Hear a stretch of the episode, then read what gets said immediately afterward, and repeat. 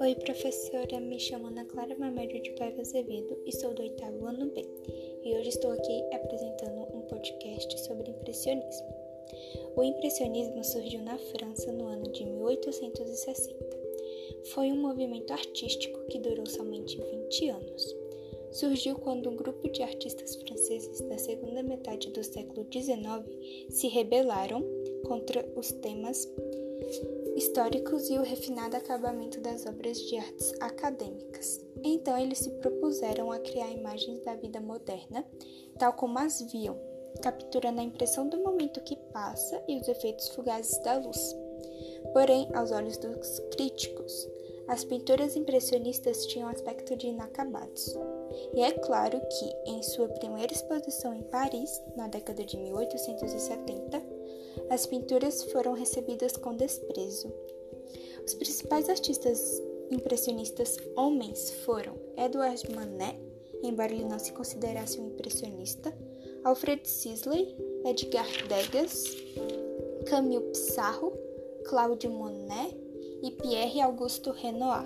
E as principais artistas mulheres foram Mary Cassatt, Beth Morisot, Mary Branquemont, Eva Gonzalez, e Georgina de Albuquerque. E o nome impressionista, impressionismo, surgiu devido ao insulto do título de uma marinha de Monet, Impressão Nascer do Sol. O crítico Louis Leroy escreveu: Impressão? Qualquer papel de parede é mais bem acabado do que esta marinha. O ferino artigo de Leroy intitulava-se A Exposição dos Impressionistas o nome acabou que pegou. Agora eu vou falar um pouquinho sobre a biografia de Alfred Sisley, que de todos os impressionistas foi o que mais me chamou a atenção. Alfred Sisley foi um pintor impressionista francês com nacionalidade britânica do século XIX. Ele nasceu na cidade de Paris, França, em 30 de outubro de 1839. Em 1857, os pais enviaram o jovem Sisley para estudar comércio em Londres. Enquanto estava lá, ele visitou a Galeria Nacional e examinou várias pinturas. Em 1861, Sisley retornou a Paris e um ano mais tarde começou a estudar arte na Escola de Belas Artes.